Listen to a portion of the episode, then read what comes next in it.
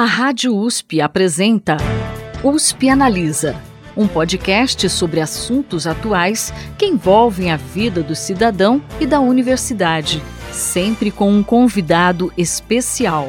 USP Analisa.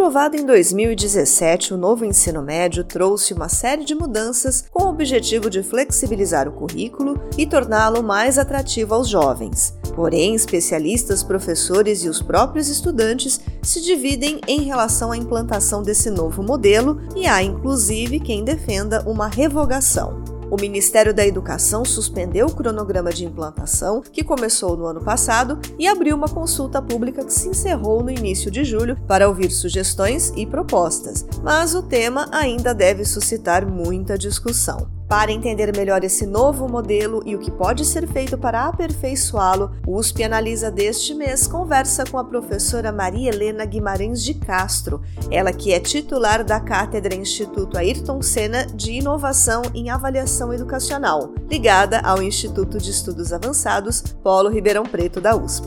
Professora, seja muito bem-vinda ao USP Analisa.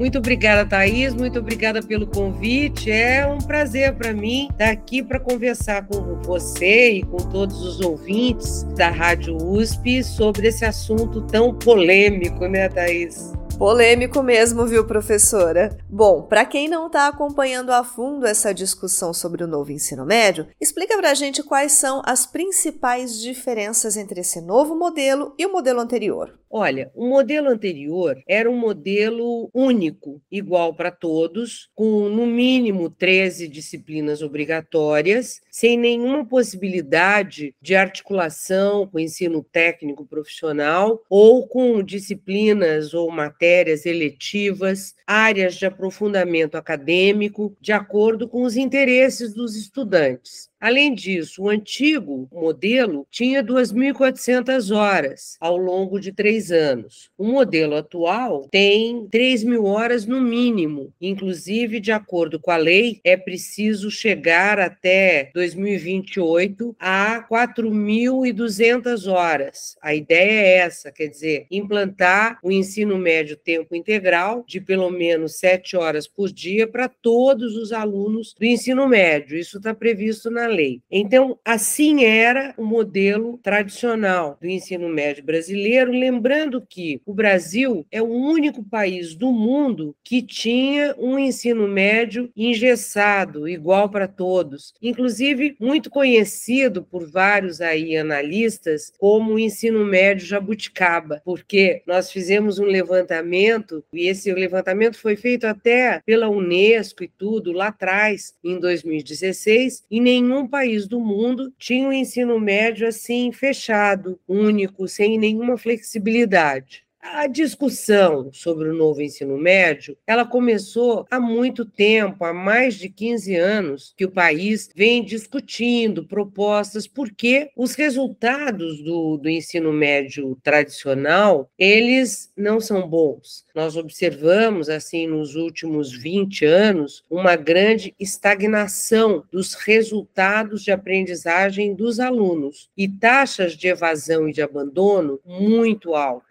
de cada 100 alunos que ingressam no ensino fundamental, em 2021, apenas 67 concluíam o ensino médio. E o primeiro ano do ensino médio é aquele que apresenta as taxas mais elevadas de reprovação e de abandono, porque, segundo uma pesquisa da Fundação Getúlio Vargas, a maior causa de abandono não era a necessidade de ingressar no mundo do trabalho, de complementar a renda das famílias. Essa era uma razão importante para muitos alunos abandonarem os estudos, mas o principal motivo era a falta de atratividade do currículo os estudantes não tinham a menor ideia para que, que servia aquilo que eles estavam aprendendo. Então, isso realmente serviu como um fator importante, tanto é que a mudança do ensino médio ela aparece como uma das metas do Plano Nacional de Educação que foi aprovado em 2014. Então esse era o modelo antigo.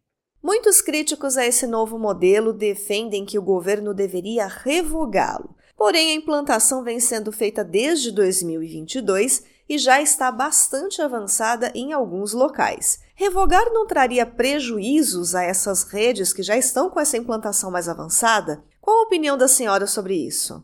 Com certeza, Thaís a minha posição e que de muitos especialistas, e principalmente dos secretários estaduais de educação, das escolas particulares, é uma posição de manter o novo ensino médio e aperfeiçoar o que for possível. A maioria das pessoas concorda que é importante fazer uma consulta pública, aperfeiçoar um novo modelo, mas há uma ideia de que houve um enorme esforço dos estados para desenvolver suas propostas curriculares. A Base Nacional Comum Curricular, ela não é um currículo único. A base é uma referência. Os currículos são estaduais. Então, o que nós observamos é que entre 2018 e 2021 houve um grande empenho dos estados, dos conselhos estaduais de educação, no sentido de aprovar os currículos novos do ensino médio, ou seja, um currículo que precisa ter, no máximo, 1.800 horas de formação geral básica, que inclui todos os componentes curriculares e as áreas do conhecimento, e 1.200 horas dos itinerários flexíveis, sendo que esses itinerários flexíveis, eles devem seguir as quatro áreas do conhecimento, que são as áreas de linguagens,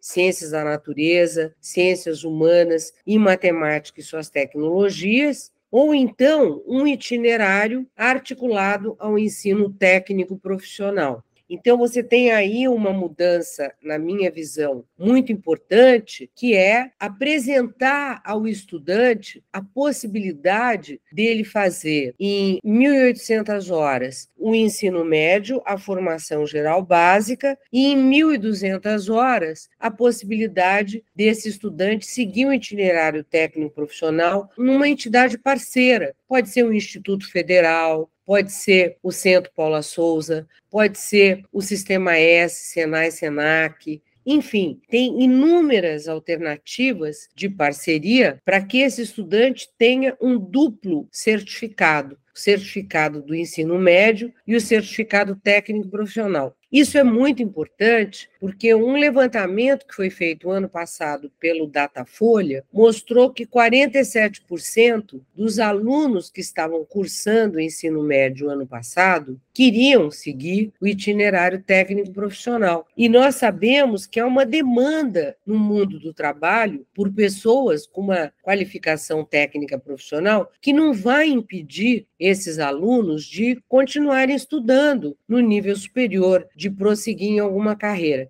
Então, eu acredito que, nessa altura do campeonato, revogar seria um retrocesso gigantesco. Primeiro, porque os estados se envolveram muito, investiram tempo, recursos humanos e financeiros em segundo lugar, porque nós já estamos no meio do ano, em 2023, e esses alunos já cursaram um ano e meio do novo currículo o novo ensino médio ele tem 3 mil horas, ele tem uma parte comum, que é a formação geral básica, uma parte flexível, que são os itinerários. Ele tem como eixo central uma proposta de educação e formação integral do estudante, que é o que está posto também na Base Nacional Comum Curricular, a ideia de que o estudante do nosso século precisa desenvolver aquelas competências do cidadão do século XXI, que são aprender a conviver, trabalho em equipe, desenvolver o raciocínio crítico, a criatividade, o pensamento criativo, as competências digitais, que são fundamentais. Então, todas aquelas competências gerais e que estão presentes em todos os documentos da Unesco, nos documentos da OCDE, para formar o novo cidadão do nosso século, elas estão presentes nessa proposta do ensino médio. Então, ele sai daquela ideia tradicional, conteudista, né, de disciplinas que não se conectam umas com as outras Cada professor dá a sua aula de uma disciplina sem ter uma abordagem interdisciplinar que problematize, por exemplo, os grandes temas que nós estamos vivenciando, como é o caso da questão da energia, a questão do meio ambiente, a questão do desenvolvimento sustentável, a questão da saúde coletiva. Quer dizer, você tem vários temas que são muito importantes, ou mesmo se a gente imaginar, por exemplo, a questão demográfica hoje no Brasil e no mundo,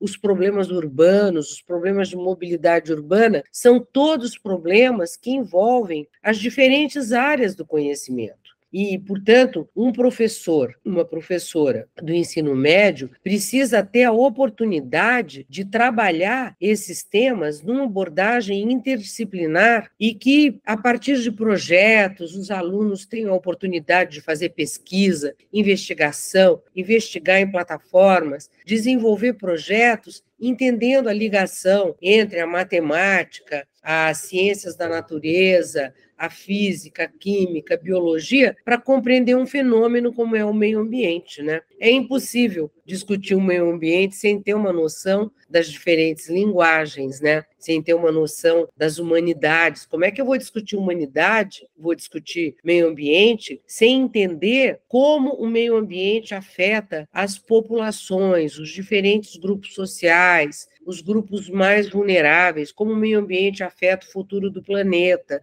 como isso afeta questões que estão ligadas à geografia, à história, à sociologia, à filosofia, enfim, essas áreas elas são importantes, portanto, o conhecimento disciplinar é muito importante, mas é necessário que a escola tenha uma proposta curricular que permita a abordagem conectando esses conhecimentos todos adquiridos, né, e não aquele currículo tradicional uma aula de português, uma aula de matemática, uma aula de física, uma aula de química e acabou. Cada um dá o seu conteúdo, aquelas aulas mais tradicionais e pronto, né? O estudante não tem em nenhum momento a oportunidade de fazer um projeto, de discutir com a equipe, com os seus colegas, né? Temas que são os mais importantes para que esses estudantes estejam preparados para o futuro seja para o ingresso no ensino superior, seja por ingresso no mundo do trabalho.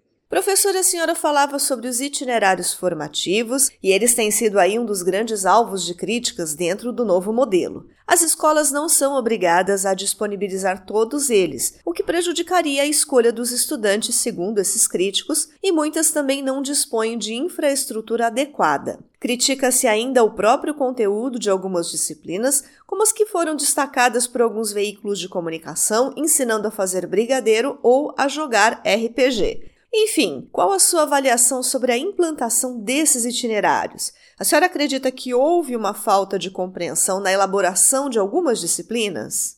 Olha, Thaís, eu acredito que sim. Na minha visão, os currículos que foram aprovados pelos conselhos estaduais de educação, todos os conselhos aprovaram currículos. Alguns currículos têm um número excessivo de itinerários, isso dificulta o aprofundamento acadêmico que é preciso acontecer. De outro lado, eu acredito que faltou uma coordenação nacional do Ministério da Educação. Essa coordenação, ela é muito importante, porque o MEC tem um papel extremamente relevante na coordenação das políticas nacionais. No caso do novo ensino médio, a coordenação do MEC junto aos estados teria sido assim essencial, mas ela não aconteceu. E com essa ausência do Ministério da Educação, houve um grande empenho dos estados, das escolas públicas e particulares, né, de muitas entidades no desenvolvimento do currículo porém faltou uma articulação entre eles, faltou uma coordenação nacional que permitisse aprofundar questões como essa, né? Um currículo com excesso de itinerários, um currículo que você não sabe como vai fazer para fazer a transferência de um aluno de uma escola para outra. Enfim, surgiram muitas questões devido a essa ausência de coordenação nacional. Além disso, há também uma crítica hoje que é preciso aumentar a carga horária da formação geral básica. Muitos acreditam, inclusive alguns secretários estaduais de educação, que é preciso ampliar a formação geral básica que hoje ela tem como limite 1.800 horas, e há propostas de ampliar a formação geral básica para 2.200 horas, por exemplo, de tal modo que seja possível manter 900 horas do currículo de 3.000 horas para aqueles estudantes que querem seguir, por exemplo, um itinerário técnico profissional. Vamos supor que nessa consulta pública o Ministério da Educação decida ampliar a formação geral básica. Eu acredito que isso vai acontecer. Eu percebo que há uma grande tendência nos debates no sentido de ampliar a formação geral básica. Então, haveria uma diminuição do tempo destinado aos itinerários formativos, inclusive os itinerários profissionalizantes. Com isso, fica difícil, quer dizer, com 900 horas é possível ter um itinerário profissionalizante em várias áreas. Quase todos os itinerários profissionalizantes são de 900 horas. Alguns têm mil ou mil e cem horas, mas aí a escola ampliaria um pouco a carga horária para garantir que esse aluno fizesse o itinerário técnico profissional articulado com a formação geral básica. Então, eu acredito que é possível ampliar a carga horária para 2.100, 2.200 horas e manter 900 horas para os itinerários. Isso, no caso do profissionalizante, é possível fazer, né? É possível manter o itinerário profissionalizante com essa alteração. Em relação aos itinerários de aprofundamento acadêmico, para aqueles que não querem seguir um itinerário profissionalizante, aí, bom, aí eu acredito que é necessário rever a estrutura dos itinerários formativos. Porque os itinerários formativos, de acordo com a lei e com as normas, eles ficaram muito abertos e permitiram uma enorme diversificação. Talvez seja preciso rever essa diretriz de orientação dos itinerários, inclusive revendo as normas e diretrizes do Conselho Nacional de Educação, sem precisar mudar a lei, mas seria possível fazer uma proposta de itinerários formativos de aprofundamento acadêmico, definindo um número máximo de itinerários, por exemplo, seis itinerários, vamos supor, quatro ou seis, definindo as áreas de aprofundamento acadêmico. Por exemplo, aqui na, nos nossos webinários da cátedra, né, nós acabamos optando por indicar como recomendação, sugestão, quatro áreas de aprofundamento acadêmico. Uma área que seria de biologia e ciências da saúde, uma área que seria de ciências sociais aplicadas, uma área que seria de humanidades, que inclui linguagens, literatura, filosofia história, e uma área que seria, que hoje é conhecida no mundo inteiro como STEMA, que é ciências, tecnologia, engenharias e matemática. É, então, eu acredito que se a gente tivesse quatro áreas bem estruturadas para os itinerários acadêmicos, né, seria muito bom, porque aí com essas quatro áreas eu poderia definir na proposta curricular, considerando essas quatro áreas de aprofundamento, quais seriam os itinerários possíveis para os estudantes, né? Isso daria uma unidade maior a proposta do ensino médio, facilitaria a organização do Enem e dos processos de seleção e acesso ao ensino superior e, ao mesmo tempo, garantiria aos estudantes uma formação sólida. Eu acredito que essa ideia, que inclusive são as nossas propostas aí da cátedra, a cátedra ouviu muitos especialistas, gestores de diferentes lugares para poder indicar essas propostas, né? Eu acredito que são boas propostas para a nossa reflexão acerca do futuro do novo ensino médio.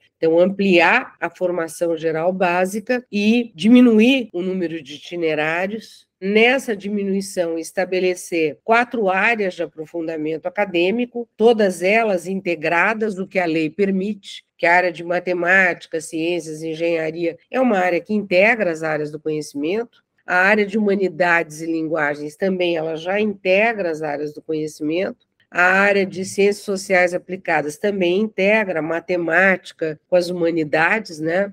E a área de biologia e ciências da saúde também integra várias áreas do conhecimento. Então, eu acredito que é, né, na minha visão, uma boa sugestão da cátedra nesse debate sobre o futuro do novo ensino médio.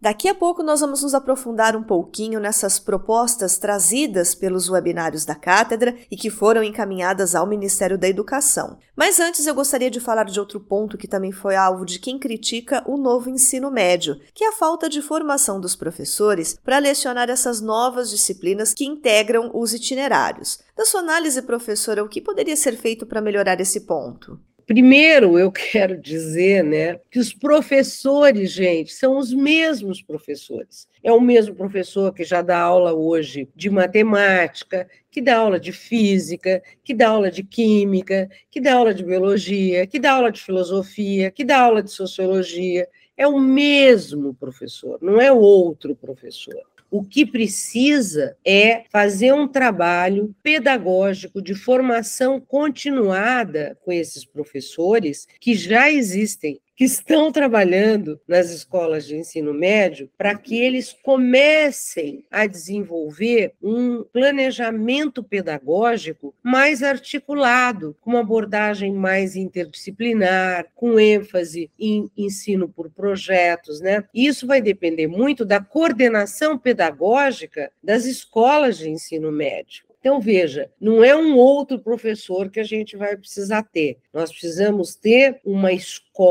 com uma proposta pedagógica que compreenda o que é o novo ensino médio e uma coordenação pedagógica que faça um trabalho com os professores da escola. Então, eu acredito que a formação continuada, ela é necessária sempre, independente da reforma. Mesmo se não tivesse reforma, os professores precisariam fazer formação continuada, né? Isso é permanente, não tem como resolver. Então, eles precisam de uma formação continuada e precisam, principalmente, eu creio, de coordenadores pedagógicos que compreendam bem o sentido da reforma e façam um trabalho. Eu lembro que no meu tempo, faz muitos anos, na escola que eu frequentei na década de 50, olha que horror, era uma escola e o coordenador pedagógico se reunia semanalmente com todos os professores então, era toda semana, era um trabalho articulado, de coordenação pedagógica, que eu mesma, naquela época, eu tive uma formação, a minha escolha foi clássico, porque naquela época era tudo separado, não é esse o modelo que a gente defende hoje, mas eu lembro que naquela época, no meu curso de clássico, era tudo muito integrado. Então, nós já tínhamos uma visão de literatura, de filosofia, de sociologia, das diferentes linguagens. Eu tinha aula de inglês, francês e português, né? Na época, eu não tinha física e química, nem matemática, não tinha. Mas todas as áreas eram muito, muito integradas. Eu tinha área, área até de ética ética e cidadania, olha só. E era muito integrado, porque a ética e cidadania, ela integrava a filosofia, a sociologia, a história, a ciência política, nós tínhamos aula que trabalhavam também as questões de antropologia, então era tudo bastante integrado. E isso eu creio que não existe mais na escola pública, mas também não existe nas escolas particulares. Então, eu, eu acredito que isso é muito importante. Né? Na minha visão, o coordenador pedagógico ele tem um papel essencial no desenvolvimento da proposta curricular e depende muito da sua liderança, da sua capacidade de articulação e também, isso é um ponto importante, Thais, a dedicação exclusiva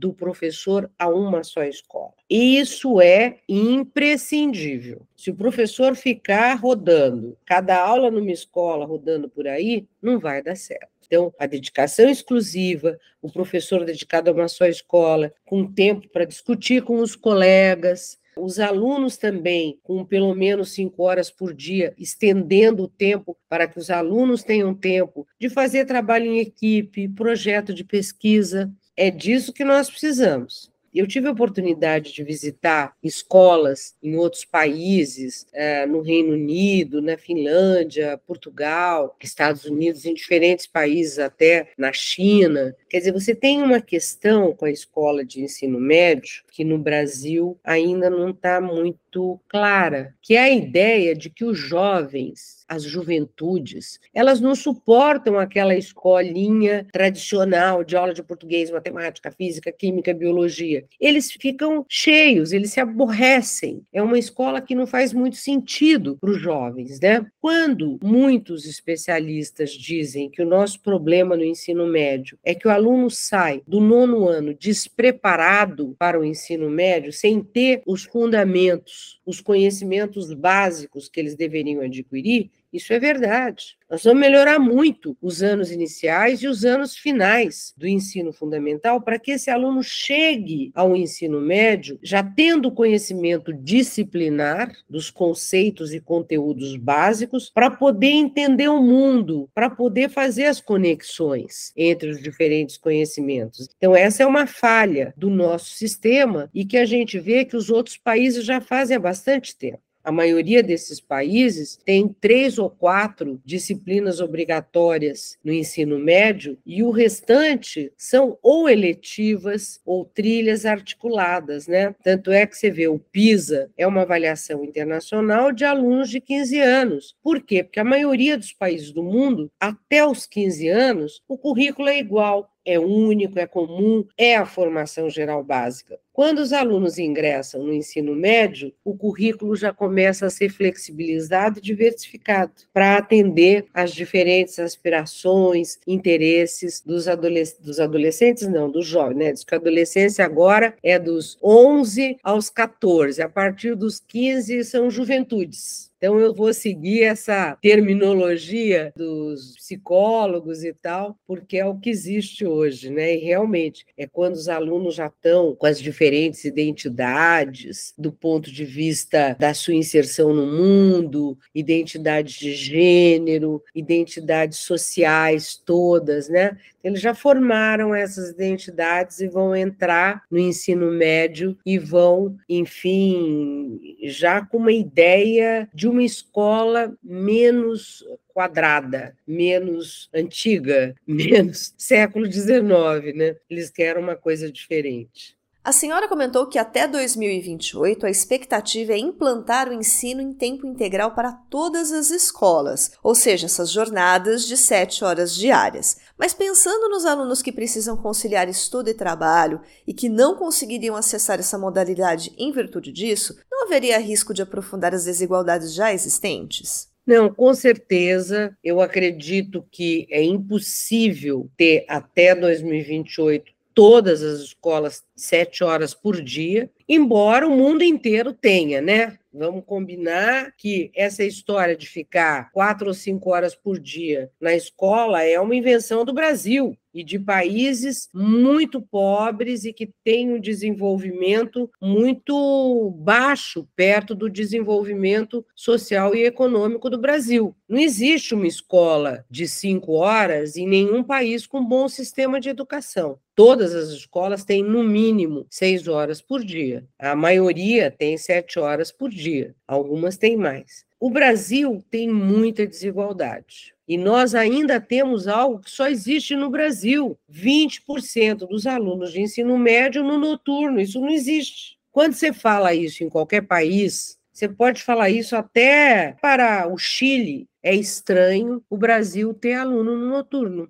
Na Colômbia não tem aluno noturno. É uma coisa que o Brasil precisa superar. Por quê? Ele tem que dar um jeito, quer dizer, o aluno do ensino médio precisa ter o direito a uma bolsa para não precisar trabalhar, caso ele tenha que trabalhar, entendeu? Alguma coisa tem que ser feita. Nós não temos o ProUni, as bolsas para cursar o ensino superior. Precisamos ter bolsa para que o aluno vulnerável, de mais baixa renda, que precisa trabalhar, ele tenha direito. Eu não posso, de forma alguma, dar uma formação inferior para o aluno que está no noturno. E é impossível ter um, um curso noturno com mais do que quatro horas por dia. O aluno trabalhou o dia inteiro, ele vai ter aula das 7 às 11. Então, esse aluno não vai dar conta de ter uma formação integral sólida. Eu acredito que aí é preciso uma política pública, uma política pública muito séria para garantir, primeiro, que os alunos de mais baixa renda tenham o mesmo direito de cursar o diurno, e, em segundo lugar, de ampliar para pelo menos seis horas por dia, que é o mínimo da OCDE, né? E é o mínimo da recomendação da Unesco. Eu não acho justo, Thaís, que o Brasil, nessa altura do campeonato, décima economia do mundo, que o Brasil é uma grande nação, um país com agora 203 milhões de habitantes, a gente achava que era muito mais, né?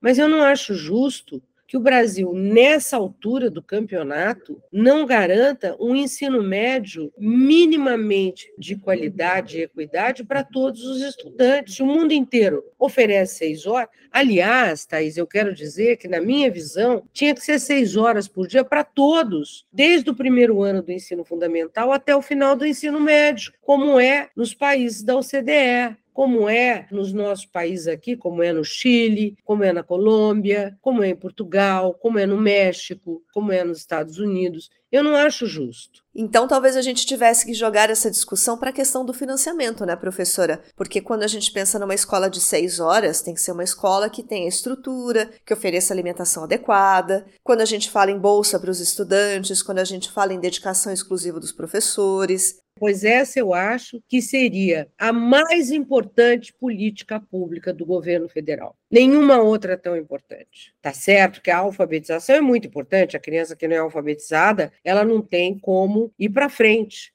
ela sempre será uma criança com dificuldade de aprendizagem e muito provavelmente vai abandonar os estudos antes de concluir o ensino médio. Então, a alfabetização é muito importante. Agora, a principal política pública de educação no Brasil hoje é, no mínimo, cinco horas para todos. Nós temos cinco horas só no ensino médio. No ensino fundamental, são quatro horas por dia. É ridículo. A escola de quatro horas por dia, o aluno tem, em média, três horas e quinze de aula por dia. Como é que você pode oferecer uma formação com três horas e quinze por dia? É impossível. Eu gostaria que o governo federal fizesse uma proposta, cinco horas, no mínimo, para todas as crianças de ensino fundamental, Fundo 1, Fundo 2. Ensino médio já tem cinco horas. em seguida, começasse gradativamente a ampliar para seis horas, começando pelo ensino médio, com bolsa para os alunos que não podem, ou então começando pelos anos finais. Eu acho para nós até vergonhoso, um país rico como o Brasil é, oferecer quatro horas por dia no ensino fundamental e agora cinco horas no médio. Gente, é muito pouco. É complicado, né, professora? Bom, o novo ensino médio previa também a adequação do Enem, o Exame Nacional do Ensino Médio, a partir de 2024. Porém, até agora ainda não há nada de concreto em relação a essa mudança. Duas perguntas em relação a isso, professora. Que prejuízos esse atraso todo traz para os estudantes que vão prestar a prova? E também pensando em um novo modelo de Enem adequado ao novo ensino médio, como, na sua opinião, seria possível contemplar na avaliação os diferentes itinerários formativos? Esse ano o Enem é igual, não tem nenhuma mudança. O presidente do INEP já anunciou que até outubro o INEP deve divulgar as matrizes do Enem 2024.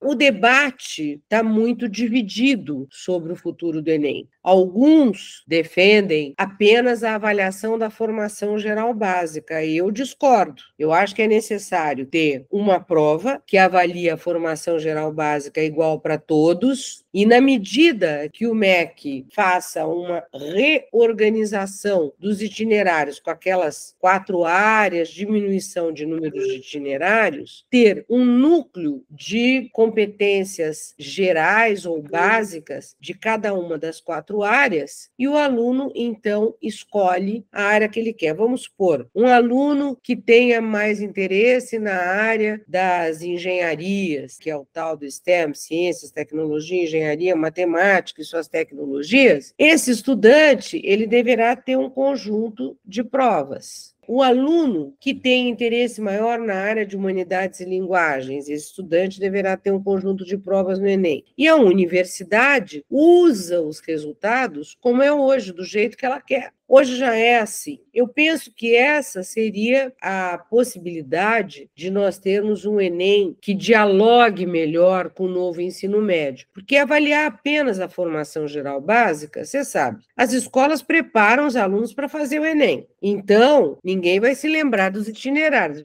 Então, não dá para ter só avaliação da formação geral básica. Uma ideia que eu até coloquei no meu parecer do Conselho Nacional de Educação sobre o futuro do Enem, que foi um parecer que eu elaborei o ano passado, que é a ideia assim que eu defendo e que muitos especialistas, como Chico Soares, o Simon Schwartzman, a Nilma Fontanive, enfim, muitos especialistas, também o Eduardo Deschamps defendem, também o Zé Freitas, que é o diretor do vestibular da Unicamp, ele defende isso. A primeira etapa do Enem seria uma prova de avaliação da formação geral básica a partir de uma abordagem interdisciplinar. Por quê? Todos os conteúdos das diferentes disciplinas, eles são oferecidos na parte de formação geral básica, que vai ter 2 mil horas, 2.200 horas. Então, física, química e matemática, biologia, filosofia, sociologia, história e geografia, língua portuguesa, língua inglesa, matemática. Esses conteúdos serão dados, mas serão trabalhados também a partir de uma abordagem interdisciplinar temática, como a gente estava aqui discutindo, né, o que, que o aluno precisa desenvolver em termos de competências para poder entender a conexão entre a matemática, a física, as humanidades, enfim, tudo. Então, seria uma prova mais tipo PISA. O que, que é o PISA?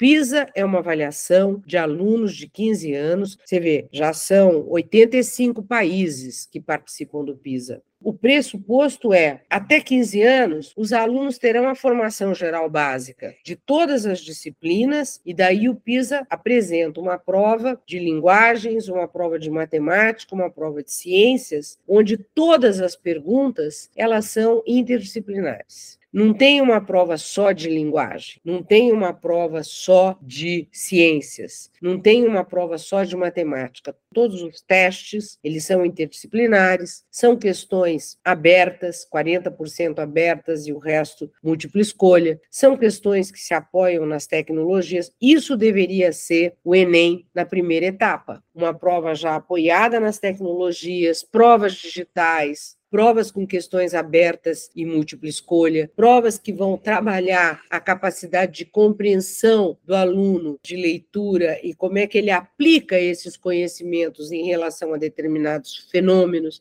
Assim é o PISA. Eu acho que o Enem, formação geral, deveria pensar, considerando a realidade brasileira, uma prova nessa linha para avaliar os alunos. Na segunda etapa, o Enem, então, faria uma prova de aprofundamento na área de STEM, uma prova de aprofundamento na área de biologias e ciências da saúde, uma prova de aprofundamento na área de humanidades e linguagens, uma prova de aprofundamento na área de ciências sociais aplicadas. O vestibular da Unicamp é um pouco assim. Ele tem uma prova de conhecimentos gerais, que é cada vez mais interdisciplinar, e depois ele tem uma segunda etapa, uma prova de aprofundamento acadêmico para quem vai para a área das engenharias, Eu acho que é isso seria o ideal. E a universidade diz o resultado como ela quer. Por exemplo, vamos supor que um aluno que se sinta mais preparado para a área das engenharias e das tecnologias, se ele tivesse uma nota muito alta, ele não poderia ir para a medicina? Claro que pode.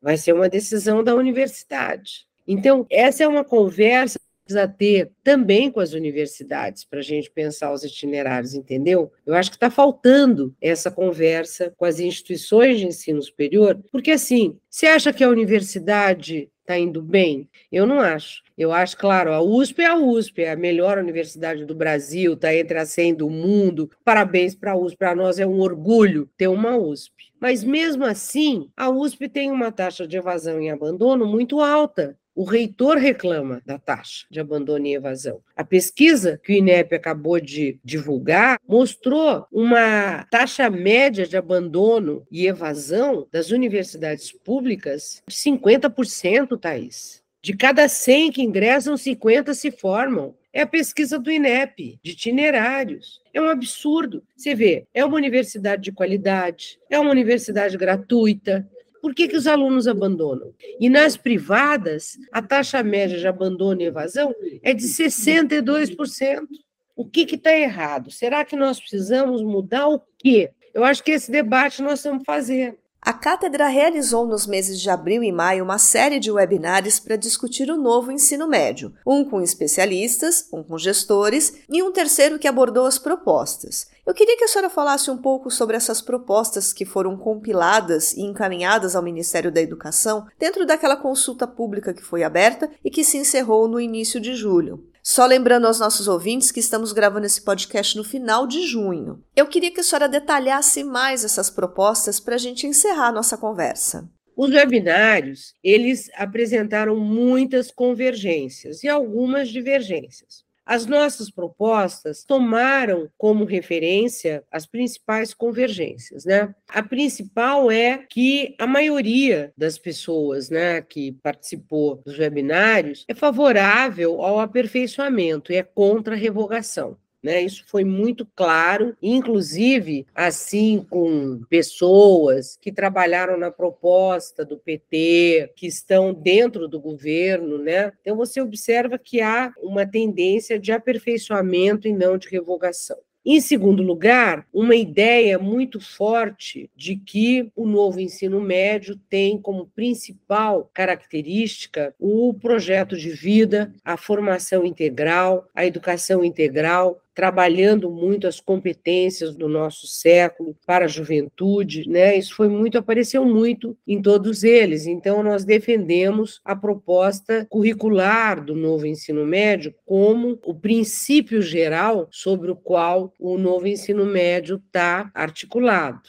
Depois, uma ideia muito forte de que é necessário ampliar a formação geral básica. Né? A formação geral básica hoje ela tem um limite de 1.800 horas. Houve, inclusive, uma proposta que eu gosto, que é de nós termos 400 horas a mais como uma banda flexível. Então, nós teríamos 1.800 de formação geral básica obrigatória para todos e 400 horas como uma banda flexível para desenvolvimento das competências do século XXI para a cidadania e para o mundo do trabalho. Eu acho essa proposta muito muito interessante. Inclusive, ela dialoga muito bem com os itinerários técnico-profissionais que os alunos já podem considerar nessas 400 horas flexíveis uma parte para integrar o seu currículo de profissionalizante, né, para que eles tenham os dois diplomas. Uma ideia também muito forte, que eu já discuti aqui, de que a formação geral básica, ela é algo que deve explorar a interdisciplinariedade a partir das disciplinas. Não que as disciplinas não sejam importantes, mas a disciplina, ela é o ponto de partida para abordagem interdisciplinar dos conhecimentos, para que o aluno trabalhe unidades temáticas, como eu mencionei, meio ambiente, energia, desenvolvimento sustentável e assim por diante. Isso apareceu demais, né? A ideia de transbordamento das disciplinas e de ter um currículo que enfatize a interdisciplinariedade a partir das disciplinas. Um outro ponto muito forte é a necessidade de nós definirmos o perfil do egresso do novo ensino médio. O que nós queremos desse estudante? Qual é o perfil que ele precisa ter? Eu acho isso muito importante. Também acho importante a ideia de que os itinerários técnico-profissionais eles devem ser muito reforçados no novo ensino médio. Isso foi bastante apoiado por todos que participaram, as parcerias, a ênfase que o MEC deve dar, a importância das articulações entre as escolas de ensino médio com as escolas técnicas, tanto Paula Souza, Instituto Federal, o Sistema S, enfim, isso foi muito forte. A outra coisa que foi muito forte foi a ideia de combater as desigualdades. E para combater as desigualdades é preciso ter muito cuidado para garantir as mesmas oportunidades, mesmo para os municípios que só têm uma escola de ensino médio. E foi muito reforçado que os municípios que têm uma escola só, eles têm professores de todos os componentes curriculares. E, portanto, se eles têm professor de filosofia, história, geografia, sociologia, química, física, biologia, matemática, língua portuguesa, etc., que esses municípios podem oferecer itinerários integrados, que os professores estão lá, são os mesmos professores. Um outro ponto também muito reforçado foi a necessidade do papel do MEC na coordenação nacional, no monitoramento, na articulação, o papel do MEC na formação continuada de professores, papel do MEC no apoio à expansão da escola a tempo integral, papel do MEC no apoio aos estudantes que estão no noturno, para que eles tenham um complemento à distância ou híbrido, para superar o fato de que não dá para ter uma carga horária de cinco horas. Então, o papel do MEC foi bastante reforçado. E, por fim, o último ponto foi a questão do Enem, que eu já apresentei aqui. Não há uma proposta consensual, Alguns defendem só a avaliação da formação geral, outros defendem a primeira etapa, a formação geral, a segunda etapa, a formação de um núcleo comum dos diferentes itinerários. Outros defendem a avaliação dos itinerários na segunda etapa, considerando apenas esses quatro que foram mencionados aqui. Enfim, em relação ao Enem, há muita ideia e pouco consenso. Então, foi isso. Eu acho que foi um conjunto de propostas muito equilibradas. Todos foram bastante cuidadosos nas propostas. Todos os participantes, mesmo aqueles assim que defenderam a reforma do ensino médio e tudo, eles tiveram muito cuidado na apresentação de sugestões de aperfeiçoamento. Foi um debate, eu diria, muito sério e muito equilibrado. Não foi um debate no calor político, ideológico, eu sou contra, não quero saber. Não, nada disso. É um debate muito sério de quem realmente está preocupado com o futuro do Brasil e com o futuro da educação pública no Brasil. Bom, infelizmente o nosso programa está chegando ao final. Hoje nós conversamos com a professora Maria Helena Guimarães de Castro, ela que é titular da Cátedra Instituto Ayrton Senna de Inovação em Avaliação Educacional, ligada ao Instituto de Estudos Avançados Polo Ribeirão Preto da USP. Professora, muito obrigada pela sua presença aqui conosco. A gente segue acompanhando os trabalhos da cátedra e estamos sempre abertos às discussões que vocês têm para propor para a gente. Muito obrigada, foi ótimo bater esse papo com você, Thaís. Muito obrigada pela oportunidade de estar compartilhando todos esses pontos do novo ensino médio, debates, com toda a audiência da Rádio USP. Muito obrigada. E para quem quiser saber mais informações sobre a Cátedra Instituto Ayrton Senna, é só buscar o site rp.iea.usp.br. Além disso, os vídeos dos webinários que a gente citou aqui estão disponíveis também no canal do IEARP no YouTube. O USP Analisa fica por aqui, mas em agosto a gente está de volta. Até lá! Você ouviu USP Analisa, um podcast da Rádio USP Ribeirão em parceria com o IEA, Instituto de Estudos Avançados, Polo Ribeirão Preto.